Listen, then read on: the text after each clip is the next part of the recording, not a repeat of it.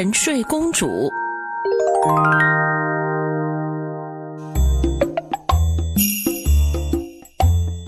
已经是晚上了，佩奇和乔治准备睡觉了。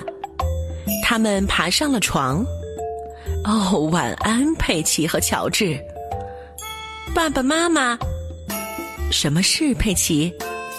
我现在还不想睡，能给我讲个故事吗？但乔治可能困了，不想听故事。佩奇伸头看向乔治。乔治，你想听个故事吗？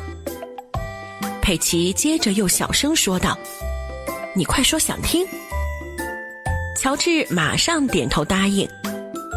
哈哈哈，那好吧，那么我就给你们讲一个故事好了。等爸爸讲完了故事之后，你们是不是就答应去睡觉了？我答应你们。乔治也点头答应。爸爸搬来了一把椅子坐下。嗯，那我就给你们讲一个关于沉睡公主的故事吧。这是个精彩的故事吗？听上去有一些无聊。你不会无聊的，这是一个很棒的故事。佩奇兴奋地坐了起来。这个故事里会有小公主吗？佩奇，如果你一直说，爸爸的故事就没办法开始了。嗯，对不起，妈妈。所以这个故事里是有一个小公主，对吗，爸爸？呵呵，是的，故事里面有一个小公主。佩奇和乔治都专心地躺好，准备听故事。爸爸猪开始了他的故事。嗯，沉睡公主的故事。很久很久以前，有一座城堡，里面呢住着一位公主，大家都叫她沉睡公主。佩奇很好奇，爸爸，她为什么叫那个名字呀？我稍后会解释的。那那位公主长得漂亮吗？是的，她非常漂亮。她喜欢在镜子里看自己的样子。沉睡公主觉得自己真的是太美了。哦，我真的是太漂亮了。那还有谁住在城堡里呢？呃，还有。妈妈猪这时走了过来。住在城堡里的另一个人，那就是小王子、王后妈妈，还有国王爸爸。哦，说的没错，他们都住在城堡里。国王爸爸的肚子很大吗？当然不大了，呃，他很英俊，就像我一样。说着，爸爸猪摸了一下自己的肚子，佩奇和乔治都笑了起来。除了他们，城堡外还有一只龙。听到龙，乔治兴奋地坐了起来。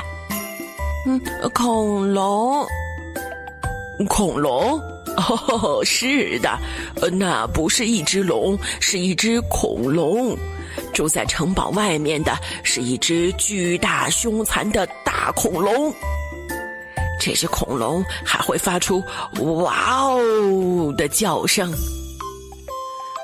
乔治被吓得哭了起来。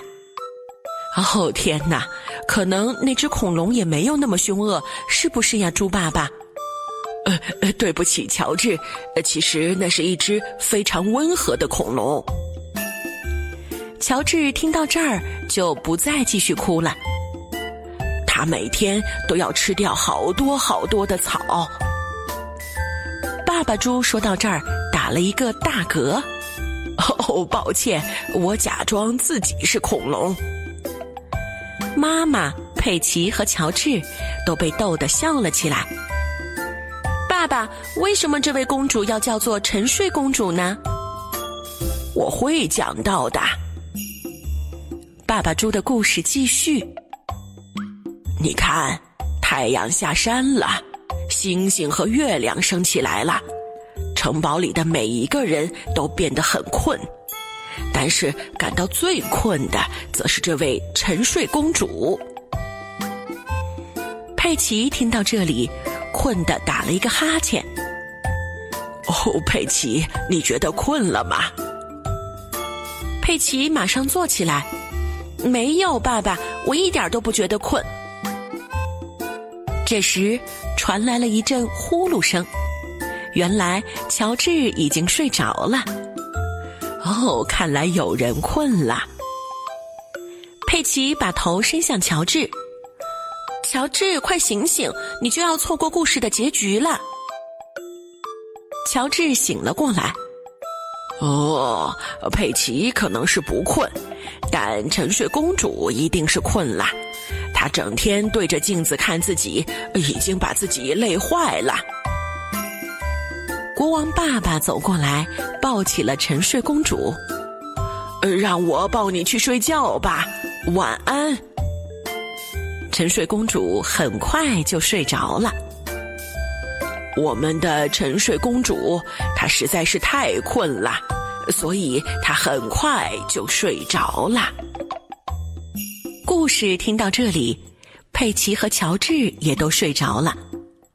爸爸猪悄悄地退到门口，妈妈猪小声地说话：“哦，谢谢你的故事，国王爸爸。”“不用谢，王后妈妈。”猪妈妈关上了灯。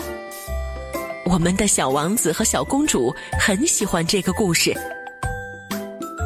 佩奇和乔治已经沉睡进了甜美的梦乡。